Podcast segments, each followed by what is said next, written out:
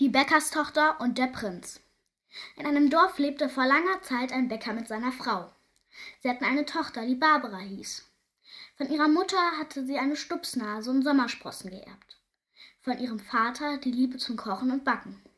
Das konnte sie wirklich gut. Napfkuchen und Gugelhupf, Streuselkuchen und Nussecken, alles gelang ihr wie eine Bäckermeisterin. Barbaras besondere Spezialität aber waren ihre selbstgemachten Zimtbonbons. Zerlassene Butter und brauner Zucker kamen hinein. Außerdem eine frisch geriebene Zimtstange und vielerlei anderer Zutaten, die Barbara niemandem verriet. Die Herstellung von nur zehn dieser Bonbons dauerte einen ganzen Nachmittag. Wer einen von Barbaras Zimtbonbons aß, vergaß sofort alle seine Probleme und Sorgen. So gut schmeckten sie. Eines Tages feierte der Prinz auf dem nahegelegenen Königsschloss Geburtstag, um eine Prinzessin zu äh, Geburtstag. Und seine Eltern, der König und die Königin, entschieden, dass er nun alt genug sei, um eine Prinzessin zu suchen und sie zu heiraten.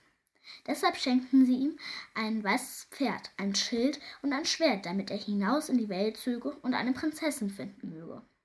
Das gefiel dem Prinzen überhaupt nicht. Er fühlte sich nämlich zu Hause sehr wohl, und die einzige Prinzessin, die er kannte, war bleich und spitznasig und hatte Vorderzähne wie ein Kaninchen. Nein, die wollte er nicht heiraten. Viel lieber blieb er zu Hause und widmete sich seinen beiden großen Leidenschaften, nämlich der Erfindung von neuem Gebäck und seiner Sammlung von türkischem Honig. Auf die war, er, war der Prinz besonders stolz, und er war überzeugt davon, dass niemand auf der Welt eine größere besaß. Da gab es türkischen Honig mit Mandeln da drin, mit Nüssen, mit Pistazien. Es gab rosafarbenen türkischen Honig, gelben, braunen und noch viele Sorten mehr. Der Prinz hatte einen kleinen Raum für seine Sammlung eingerichtet.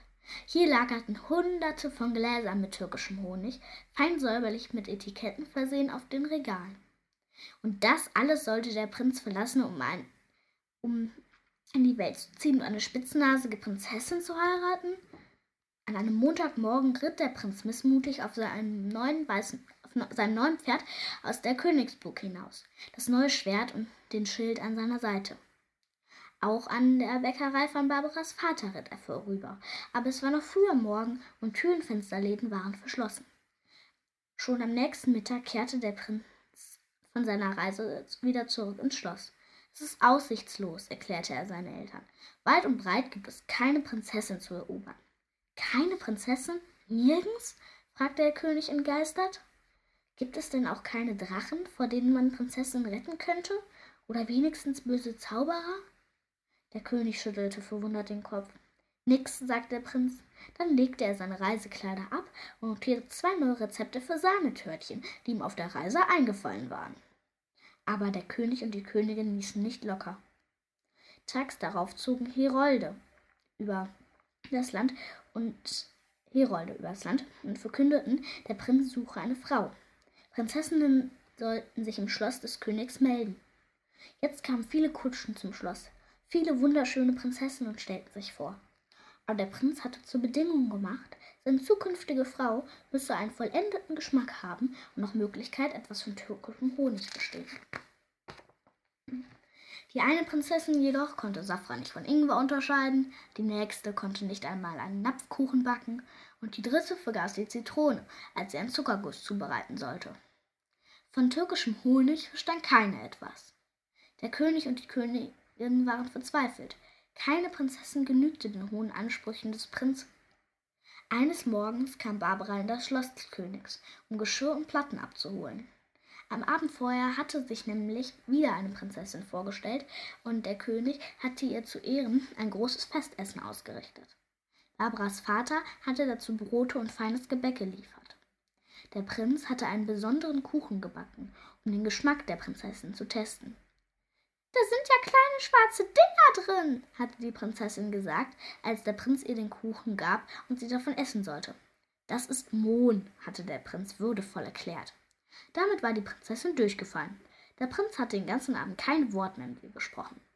Jetzt also stand Barbara in der großen Festhalle des Königs und räumte Teller und Platten von den langen Tischen. Da fiel ihr Blick auf eine kleine runde Torte, von der nur ein winziges Stück fehlte. Ah, ein russischer Mondzopf, dachte Barbara. Weil sie neugierig war, naschte sie mit dem Finger ein kleines Stück von der Füllung.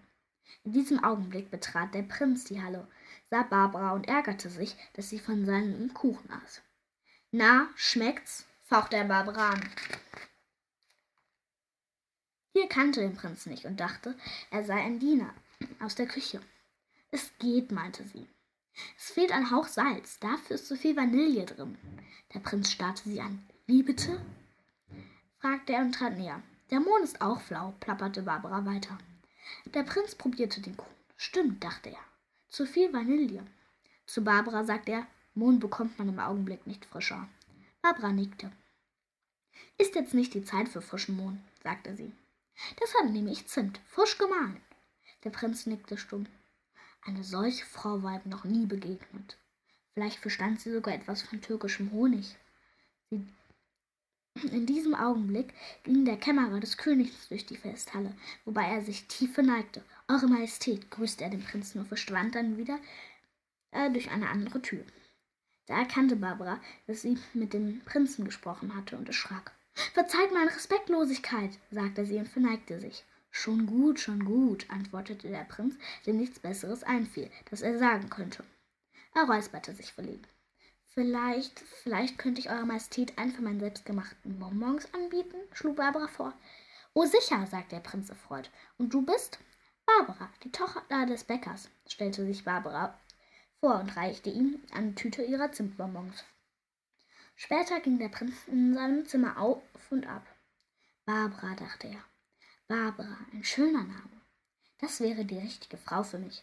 Schade, schade, dass ein Prinz keine Bäckerstochter heiraten darf dachte es und schob sich dann den ersten von Barbaras selbstgemachten Bonbons in den Mund. Dann faltete sich ein so wunderbarer Geschmack nach Zimt und kandiertem Zucker in seinem Mund, dass der Prinz vor Staunen fast zu atmen vergaß. Plötzlich erschienen ihm alle Schwierigkeiten klein und alle Bedenken überflüssig. Ein Prinz eine Bäckerin heiraten? Warum denn nicht? dachte er und ging sofort zu seinen Eltern. Er berichtete von Barbara und ihrem vollendeten Geschmack. Ich will aber keine andere, sagte er resolut. Und dann basta. Der König und die Königin waren entsetzt. Ein Prinz, der eine Bäckerin heiratete? Das war gegen das Hofprotokoll und somit unmöglich. Schlag dir es aus dem Kopf, schrie der König. Daraus wird nichts. Statt zu streiten, hielt ihnen der Prinz die Tüte mit Barbaras Zimtbonbons hin. Beide nahmen davon und lutschten, während sie den Prinzen zornig betrachteten. Aber je länger sie die Bonbons im Mund hatten, umso milder wurden ihre Gesichter. Wenn der Junge doch glücklich ist, dachte die Königin. Na, warum eigentlich nicht? dachte der König.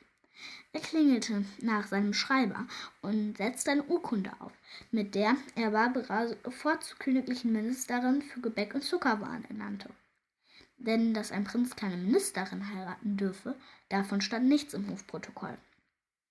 Der Prinz aber stieg auf sein neues Pferd, galoppierte hinab in den Ort und bat Barbara um ihre Hand. Barbara, der der Prinz auch sehr gut gefiel, willigte erfreut ein, und kurz darauf feierten sie eine prächtige Hochzeit. Dafür backten die königlichen Bäcker nach Barbaras Rezepten das feinste Gebäck und die Konditoren fertigten die süßesten Pralinen, die die Hochzeitsgäste je gegessen hatten.